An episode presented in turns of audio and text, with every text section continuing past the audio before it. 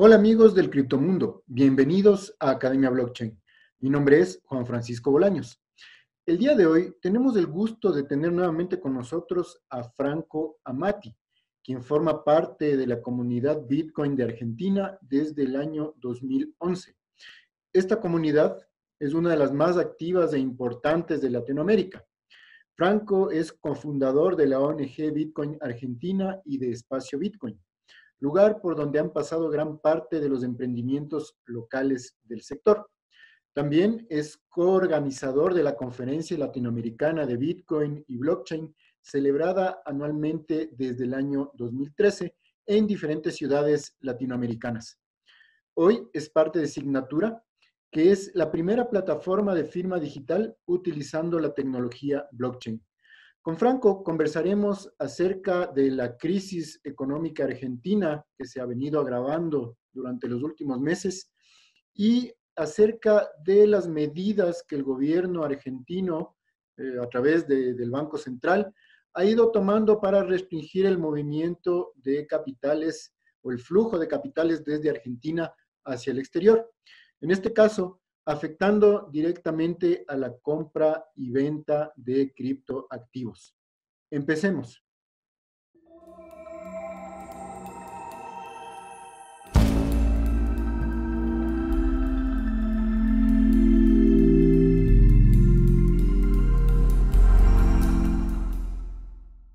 Hola Franco, bienvenido. Es un gusto tenerte con nosotros nuevamente en Academia Blockchain.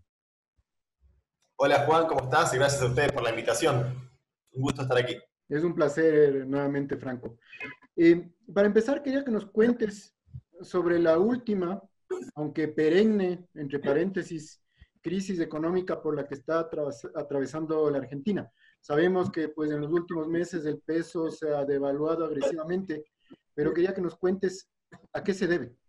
Eh, sí, bueno, las, historias económicas argentinas bastante complejas, te digo, la situación y toda la historia de todos los pasos. La verdad que para contar todo necesitaríamos bastante más que unos minutos, pero bueno, voy a tratar de hacerlo un poquito más simple. Lo cierto es que se fue devaluando el, el peso argentino. Esto es básicamente porque existe una demanda para comprar moneda extranjera, en este caso dólares estadounidenses, y el Banco Central tiene muy pocas reservas monetarias, el Banco Central de Argentina.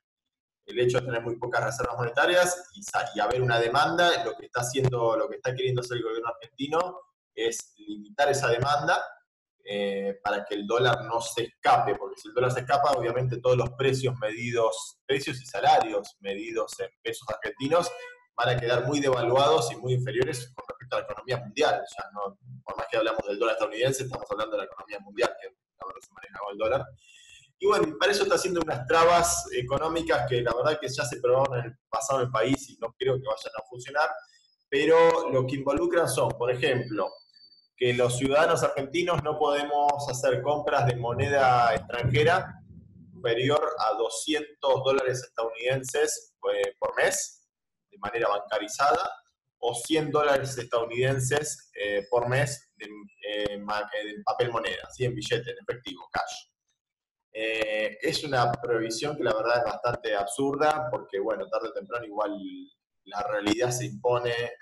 Pero bueno, están haciendo esto como para, porque hay un cambio de gobierno, es compleja la situación, hay un cambio de gobierno en un mes y quiere al menos el gobierno irse con el dólar a un monto medianamente reducido, no que se vaya por las nubes. Y lo cierto es que si sacan esta prohibición, el dólar se va por las nubes.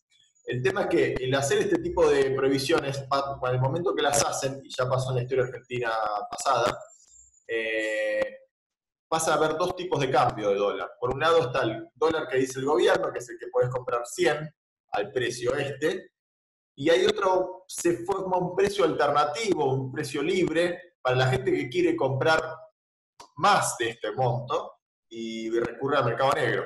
¿sí? El mercado negro es un mercado ilegal, pero existe en Argentina, existe en la mayoría del mundo, imagino. Y, bueno, la mayoría de la gente termina yendo a ese mercado porque el gobierno solo le dejó hasta 100 o 200 dólares.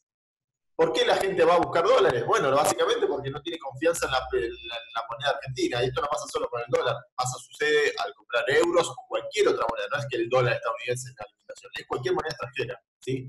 es irse del peso argentino. Y la gente se quiere ir por un tema inflacionario que sabemos que a, mañana vamos a tener, el precio, va a ser distinto y de acá un mes va a ser distinto y siempre para peor, ¿no? No para mejor, en comparación del peso con dólar. Y bueno, para eso el gobierno hizo esas trabas que no se puede comprar moneda extranjera y que no se pueden hacer tampoco transferencias internacionales ¿sí? Eh, de Argentina hacia afuera, salvo con permisos especiales.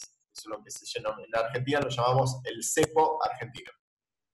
Entonces, estamos hablando de que se han tomado, en este caso el gobierno argentino, argentino perdón, ha tomado severas medidas que restringen el libre movimiento de capitales. Y eso... Exacto, control de capitales, básicamente.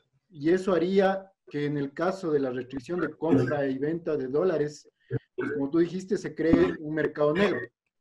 Y pues sabemos que efectivamente el mercado negro es una reacción natural ante cualquier prohibición eh, por parte del gobierno no solo el movimiento capitales, sino de cualquier otro tipo de prohibición en el que se involucre el comercio de cualquier activo o de cualquier bien, ¿no es cierto?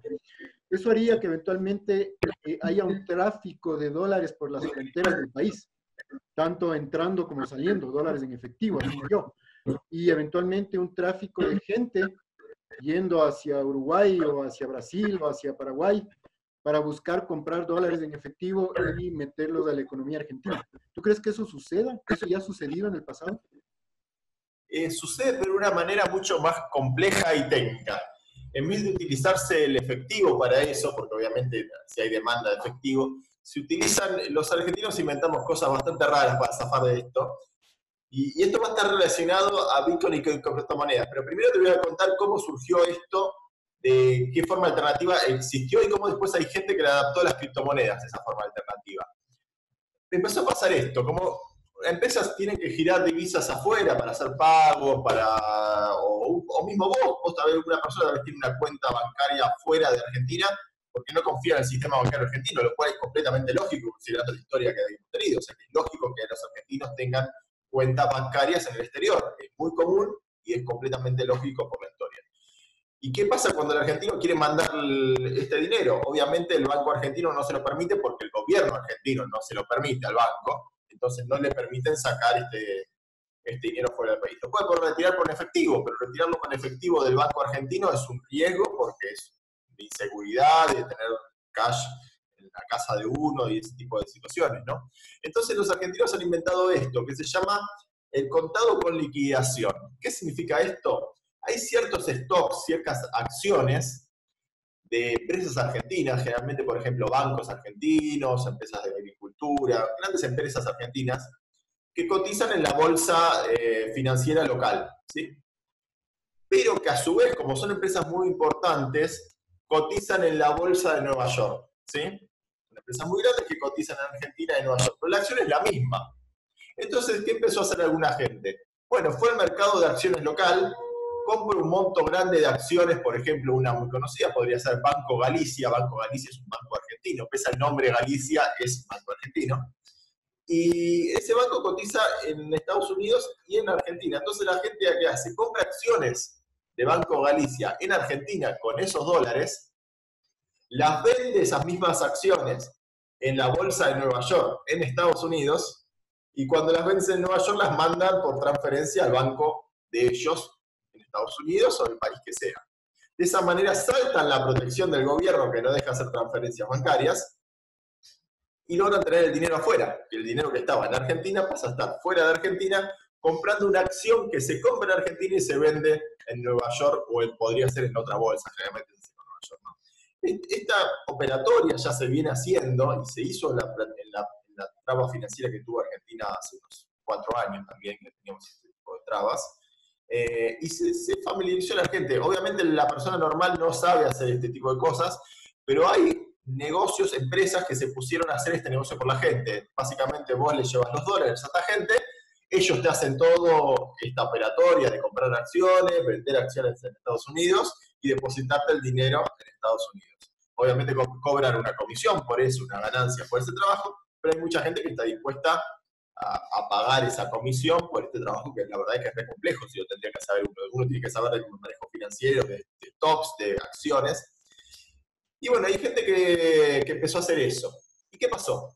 Y pasó que otra gente dijo, bueno, podemos hacer lo mismo con Bitcoin, ¿sí? Y así como este dólar que se hace con acciones en Argentina se llama el dólar contado con liquidación, nombre peculiar si lo sabe, tiene un sentido, pero no lo vamos a explicar. Hay gente que empezó a hacer lo que se empezó a llamar al mercado el dólar Bitcoin. ¿Qué es el dólar Bitcoin? Es el precio del dólar que te cuesta el tener dólares en Argentina y sacarlos fuera del país utilizando Bitcoin. ¿Qué significa? Compramos eh, Bitcoins en Argentina y los vendemos en una casa de cambio de Bitcoin, cualquier criptomoneda, ¿no? Normalmente dice, se llama dólar Bitcoin porque Bitcoin es la más usada, pero puede ser con cualquier criptomoneda en realidad. Y Bitcoin en Argentina es la más líquida, puede ser montos más grandes. Y los compramos en Argentina los vendemos fuera de Argentina. Esto puede ser venderlos en Estados Unidos, en un exchange como Coinbase, como Ibit, y depositar los dólares fuera de Estados Unidos.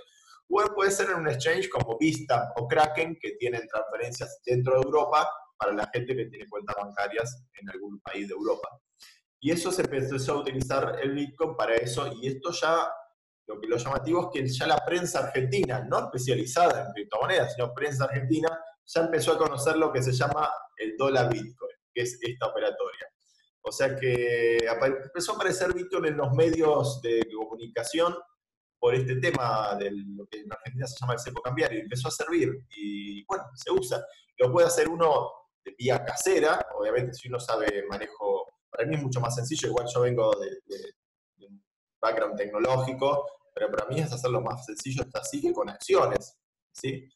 Pero bueno, con acciones se pueden mover montos aún mayores, millonarios. En cambio, en Bitcoin todavía, eh, para, para montos más chicos, sirve hacerlo con Bitcoin, porque si uno quiere comprar 100 millones de dólares, operaciones, o sea, empresas monstruosas que quieren girar dinero, todavía no están usando Bitcoin porque el precio, eso mataría el mercado local de Bitcoin sin una compra de 100 millones de dólares, él. Y eso lo hacen más con acciones. Pero se puede hacer con Bitcoin y la gente empezó a, empezó a moverse más el Bitcoin para eso. Así que bueno, es una alternativa más. Interesante. Hagamos una distinción, porque toda esta operación compleja que tú, que tú me comentas acerca de la compra y venta de acciones del mercado internacional, como tú dijiste, obviamente está al alcance de muy pocas personas por un lado, las personas que tienen el músculo financiero para, para realizar ese tipo de operaciones y obviamente también el conocimiento, ¿sí? que no, no está al alcance de cualquiera. Entonces, en este caso, pongamos un ejemplo, yo soy un, un, argentino de a pie, común y corriente, que se va a ir de viaje por alguna razón. Y obviamente necesita tener dólares, porque en el extranjero nadie le va a recibir pues, los pesos argentinos. Entonces, ¿Cómo yo haría si es que soy una persona común y corriente que necesita unos 500, 1000, 2000 dólares? Precisamente para evitar todo este problema de la compra y venta de acciones. Eh, ¿Yo podría recurrir a Bitcoin para hacer esa transacción? ¿Cómo la haría?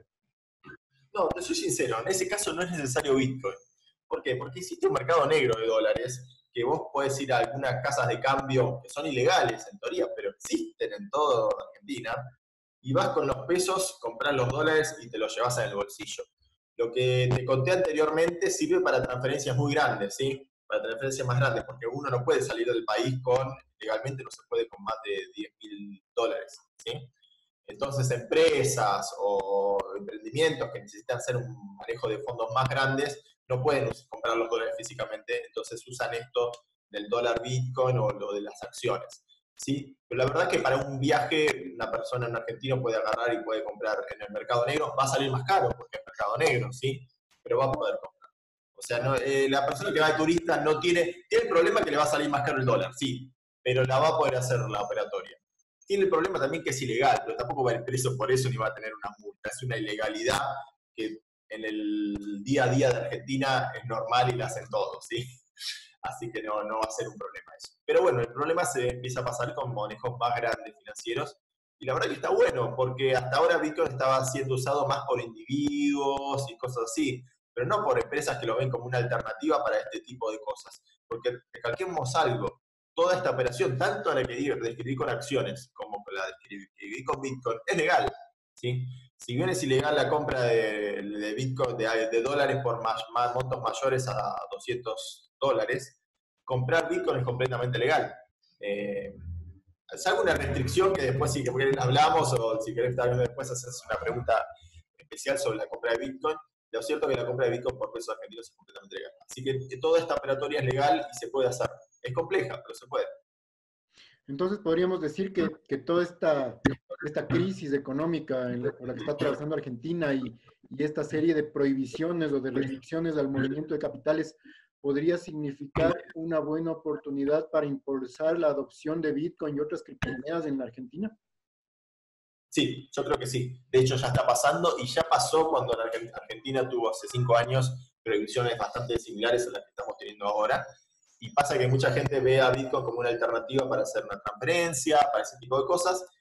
Y después cuando la traba deja de estar, porque tarde o temprano estas trabas no suelen ser temporales, esperemos, la verdad, por Argentina que sigan siendo temporales, eh, las liberan estas cosas y mucha gente igual se queda usando criptomonedas porque ya lo aprendió por necesidad y lo empieza a usar.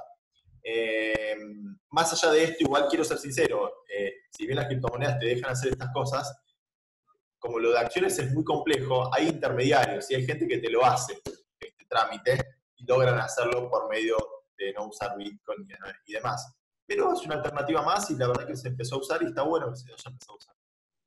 Ahora, eh, hace un par de semanas trascendió una noticia en todos los medios especializados del mundo cripto eh, que decía que el Banco Central Argentino había prohibido la compra de criptoactivos.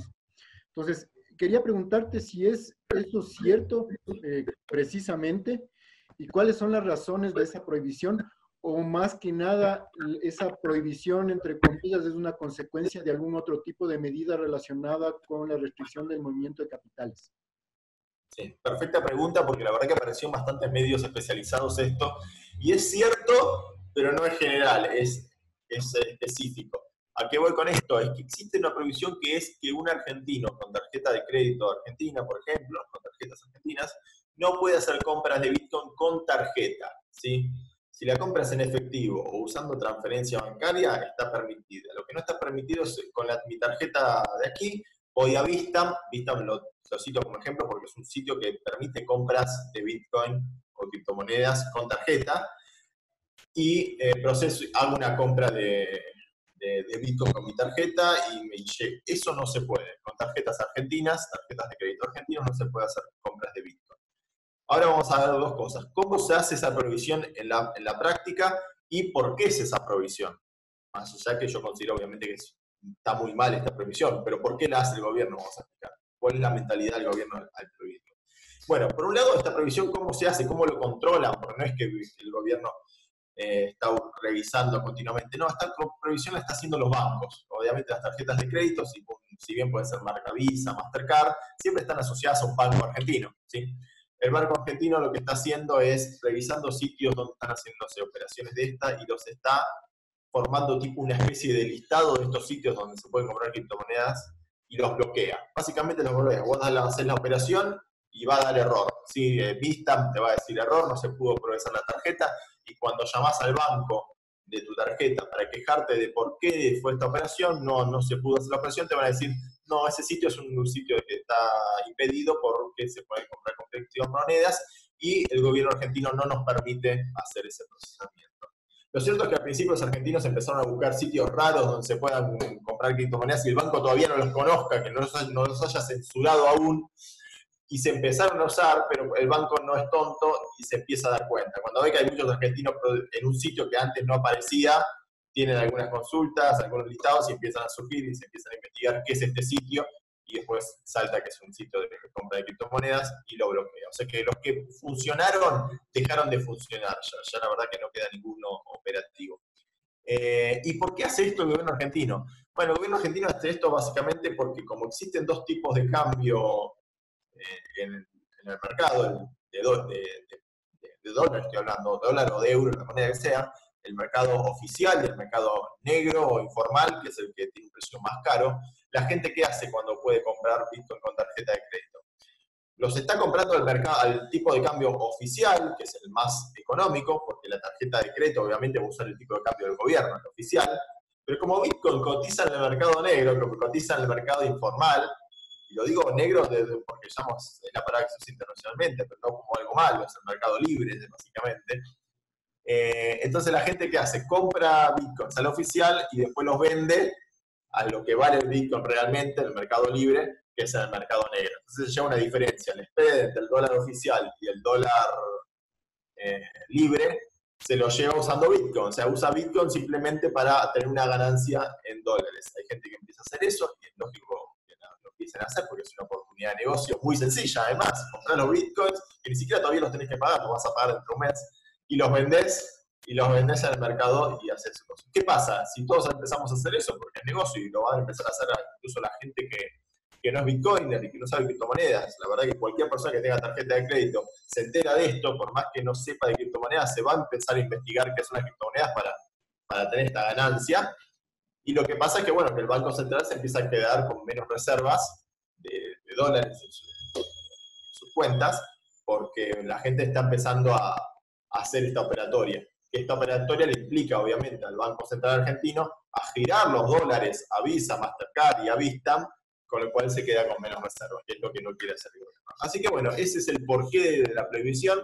La prohibición es solo con tarjeta de crédito, porque básicamente le implica al gobierno enviarle dólares a todas esas empresas que están haciendo esta operatoria. Y no quiere hacer eso el gobierno argentino. Por eso mismo está bloqueándonos a nosotros el enviar los dólares afuera.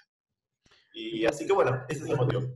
Ya, entonces en este caso no es una prohibición expresa de compra de criptoactivos, sino más bien es una restricción de movimiento de dinero a través de tarjetas de crédito o débito emitidas por bancos argentinos. Entonces asumo que del mismo modo... Más o menos, porque el gobierno específicamente mencionó criptoactivos. O sea, no es que es general, no, dice criptoactivos. O sea, vos lees la resolución del gobierno y dice que no se va a poder hacer ni con carga de procesadores de pago, o sea que no podrías cargar con tu tarjeta de crédito a PayPal, o a Skrill, o a Neteler, todas esas no se puede eso. Menciona también sitios de apuestas, ¿sí? Y criptomonedas. ¿Y por, qué? Porque, porque ojo, lo del sitio de apuestas también tiene sentido. También hay ¿Eh? restricciones para, para pagos a fondos de inversión en el extranjero cualquier cosa que sea con tarjeta de crédito que implique inversión o, compra de datos de efectivo o de criptomonedas, también incluso los sitios de casinos, de juego online. Y esto lo hizo ¿por qué? Porque si no la gente podía cargar saldo en su sitio online de casino, después en realidad no jugar el casino online era simplemente una mentira, cargo saldo, pero no lo juego y lo retiro del casino, porque los sitios de casino te dejan cargar dinero para jugar y también retirar dinero si tenés ganancias o querés retirar.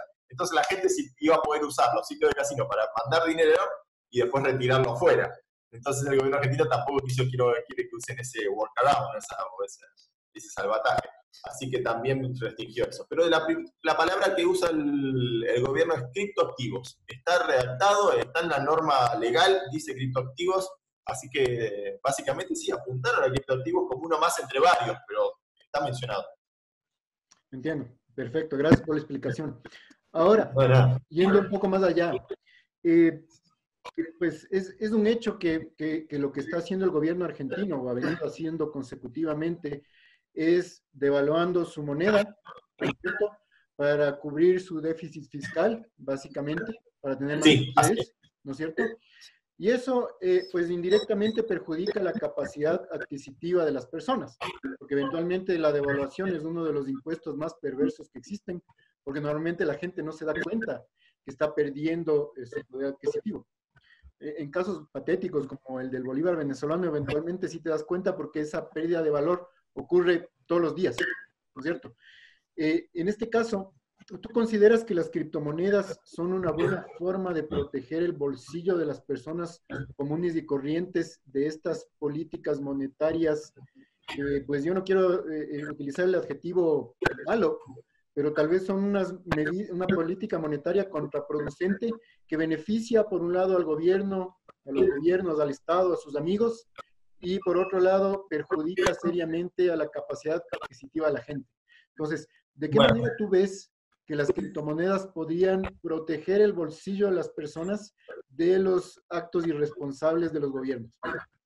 Sí, yo directamente, vos no quisiste decir políticas malas, sí, yo directamente voy a decir que son políticas para mí violatorias de, los, nuestros derechos individuales, porque la verdad es violatoria de nuestros derechos políticas. Pero bueno, más allá de eso, la verdad que sí, pero ya está pasando. Por un lado, por lo que te dije yo, del, envío, de envío de dineros puntos ya grandes hoy en día, ya que se está empezando a usar con Bitcoin, pero también empezó a pasar con, eh, con gente que empezó, cuando empezó estas trabas, por ejemplo, hay gente que quería dolarizar su, su dinero de manera rápida, o sea, tengo pesos en una cuenta bancaria argentina, lo quiero pasar a dólar rápido, el gobierno no me deja más de 200 dólares y yo tengo que ponerle que tengo un importe mucho mayor, que quiero dolarizar, digamos, y empezó a buscar las criptomonedas. Sí, hago una transferencia a una casa de cambio de Argentina, compro Bitcoin y me dolarizo, Bitcoin es volátil, pero bueno, al menos va para arriba, para abajo, pero sigue estando, no es como el peso argentino que a la larga es volátil, pero siempre volátil para abajo. Eh, o sea, no es que uno eh, sabe, con Bitcoin uno sabe si va para arriba o para abajo, pero bueno, a lo sumo espera un tiempo y lo recupera. Y por otro lado empezó a usar la gente lo que son las, las stablecoins, ¿sí? Es usar Tether, eh, DAI, todo ese tipo de stablecoin, porque de esa manera ok, es como comprar dólares, los tengo ahí guardados, ahorrados, y cuando quiero gastarlos, necesito comprar cosas en Argentina en pesos, bueno, voy a una casa de cambio argentina y los vendo a cambio de eso. O si no, incluso eh, saldos en, estas, empresas y demás. Pero bueno, lo de las stablecoins también están empezando a surgir, creo, en Argentina por este motivo. Y sí, ya está pasando y la verdad que mejor, porque es una forma que tiene el ciudadano de defenderse de estas políticas y una alternativa más. Y para las criptomonedas también mil veces mejor, porque se implican más uso y más difusión. Que hace yo diga que esto es positivo, pero no, la verdad que la crisis argentina es lamentable, hay mucha gente ¿no? que está aumentando la pobreza, son temas serios y son temas tristes para alguien como yo que está en este momento viviendo en Argentina, es triste ver todo esto. Pero bueno, eh, para las criptomonedas la verdad que es, es un boom, es un, es un mayor uso y de mayor difusión. De hecho, si vos vas, por ejemplo, a, los grupos de foros eh, de Argentina de criptomonedas, yo soy administrador de uno que se llama Bitcoin Argentina, está en Facebook, y tenemos 45.000 personas, y la cantidad de gente nueva que se está sumando, porque cada vez que, si quieres sumar uno nos llega una notificación para autorizarlo, la cantidad de gente que se está sumando, yo creo que se ha triplicado por lo menos a, a antes. ¿sí? cuadriplicado todavía, ¿sí? Pero triplicado seguro de la cantidad de gente que se suma al grupo. O sea que eso te implica que hay un mayor movimiento. Y, y no solo pasa solo con Bitcoin, eh, pasa con cualquier otra alternativa que implique financieras. Todas las alternativas financieras no tradicionales empezaron como a la gente, como, ok, ¿qué podemos hacer para lograr resguardar nuestros, nuestros ahorros, que no se devalúen? Y la gente ve alternativas. Sobre todo a veces en lugares donde no tienen tanto las casas de cambio informales y eso. Obviamente Buenos Aires es una gran ciudad que vos tenés todas estas alternativas, pero hay gente que vive en pueblos donde no hay tantas de estas alternativas y bueno, y con ahí es una solución porque lo puede hacer con cualquier casa de cambio que no le implique moverse físicamente, sino una casa de cambio con su cuenta bancaria, como tantas. No quiero mencionar una porque después me, matan por no mencioné tales y no mencioné tal otra. Y en Argentina tenemos como 10 casas de cambio de estas de Bitcoin, de cripto a, peso y de peso a cripto, hay muchas ya. Así que bueno, sí, es lamentable, pero uh, criptomonedas ayudan. Sea, en todo caso, podríamos hablar que las criptos representan una, una nueva alternativa, digamos, que los argentinos en este caso tienen para proteger su capacidad adquisitiva. Y además que lo interesante es que, pues, en términos generales, las criptos, al ser sistemas de pago peer-to-peer, -peer, digamos, no están sujetos a la censura del gobierno que es otra de las cosas que eventualmente a los gobiernos no les gusta, precisamente porque les quita control sobre, sobre la economía, ¿no es cierto?, por el movimiento de capitales, pero en todo caso es algo totalmente eh, positivo que beneficia a la gente común y corriente, porque tú puedes tener a buen recaudo tu dinero de las garras del gobierno, digo yo. Así es, así está pasando y bueno, esperemos que de a poquito, quiero también soy sincero que no es que esto es el boom de las criptomonedas por este tema, pero que se aumentó, se triplicó las transacciones y el uso, estoy seguro. Habría que hablar con alguna de las casas de cambio, porque mi estadística está siendo basada en escucharlo, en verlo en los medios y en ver las preguntas de la gente que aumentaron. Pero seguramente las casas de cambio locales tienen estadísticas mucho más certeras de cómo ha cambiado la situación en los últimos solamente tres meses con respecto a hace un año atrás. Claro que sí. Bueno, ahora para terminar, Franco, eh, sabemos que estuviste participando en un meetup en Bolivia sobre blockchain y criptomonedas. ¿Quieres contarnos brevemente de qué se trató Y al mismo tiempo, cuéntanos también cómo tú ves el panorama cripto en Bolivia, teniendo en cuenta que Bolivia es uno de los pocos países donde efectivamente el Bitcoin es eh, ilegal.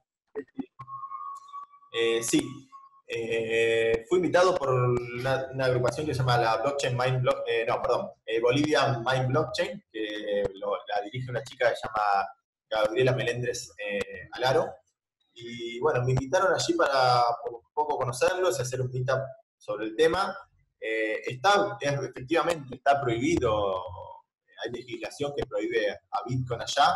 No significa que dar una charla esté prohibido, así que mi charla fue completamente legal pero eh, están muy limitados en lo que sea una casa de cambio formal, ¿sí? Tal vez pueden tener intercambios informales entre peer-to-peer, porque bueno, eso no tiene forma el gobierno de, bloquearlo, pero si alguien quiere montar una empresa para hacer una casa de cambio, como tantas que existen en otros lugares de Latinoamérica, lo cierto es que no se puede, no van a poder hacerlo, porque ni siquiera van a lograr esas empresas tener las cuentas bancarias, porque obviamente el banco no les va a dar cuentas bancarias porque es una actividad que el gobierno la considera legal. Así que todo ese tema, la verdad que está muy limitado. Eh, los chicos tratan de difundir, muy, buena onda todos, me, tratamos genial y la verdad que el evento vino gente interesadísima, todo, pero no es una economía que queda muy, muy difícil de escalar, ¿sí? Porque si tiene que ser todo peer-to-peer, a mí me encanta el peer-to-peer, pero Pico necesita de acceder a todavía al sistema financiero tradicional para llegar a volúmenes más grandes y a un nivel transnacional mucho mayor, ¿sí? Lo bueno de Bolivia en ese sentido es que bastante de la economía es informal y, entonces eso no limita tanto. Digo bueno porque es, eh, depende. Yo, yo la verdad que me gusta cuando veo bastante economía informal porque está por fuera, por fuera de todas esas garras de estas trabas. Y, la verdad que en Bolivia veo como mucho intercambio de esa manera y bienvenido sea. Em, pero no va a llegar nunca a escalar a niveles grandes si esta limitación no, no, se, no puede avanzar. Y bueno, habría que hacer, no sé, ahora Bolivia encima ahora está en otro, en otro caos ahora político, y, pero tampoco es que Bitcoin va a ser una prioridad para ningún gobierno en Bolivia, así que no sé cómo llegar, habría que ver cómo llegar a los gobiernos o a alguien que, explicarle esto para que se den cuenta que esto no es otra cosa que nocivo para eso, para ellos. Y y bueno, esperemos que logren cambiar la situación. Los chicos se van a seguir haciendo meetups y van a seguir haciendo eventos y espero que a algún momento llegue a un político esto para que vea que, hay que cambiar esto. Claro que sí, así es. Ahora, cuéntanos cómo nos ponemos en contacto contigo. Comparte con nosotros tu, cuenta de Twitter, Facebook, porque yo estoy seguro que pues va a haber muchos amigos del criptomundo que van a querer ponerse en contacto contigo y, y pues aprender muchas más cosas. Bien, sí, obviamente pueden encontrarme, lo más lógico sería Twitter, mi Twitter es arroba franamati, eh, cualquier cosa me sigue, me hacen follow o me hacen tweet como para decirles que yo lo siga, porque Twitter tiene esa limitación que si uno no sigue al otro a veces no le deja enviar mensajes eh, directos o privados, pero me avisan y los hago follow y listo, o si no Facebook también, Facebook como Franco Amati me van a encontrar y me pueden contactar por cualquier de los lados, cualquier consulta o demás, me avisan y, y lo charlamos. Excelente, Franco. Pues te agradezco una vez más por, estar aquí con nosotros y compartir todas estas, estas historias que pues por un lado son lamentables, pero por otro pues pueden ser positivas, en este caso específicamente para el criptomundo y pues para todas las personas que, formamos parte de él. Eh, te mando un abrazo y pues seguramente habrá una tercera oportunidad. Te agradezco muchísimo, Franco. No, gracias a vos por la invitación y saludos a todos los, no sé si la palabra televidentes, como se usa televidentes acá, no sé, pero bueno, saludos a todos. Gracias. Chao, Franco. Chao, chao.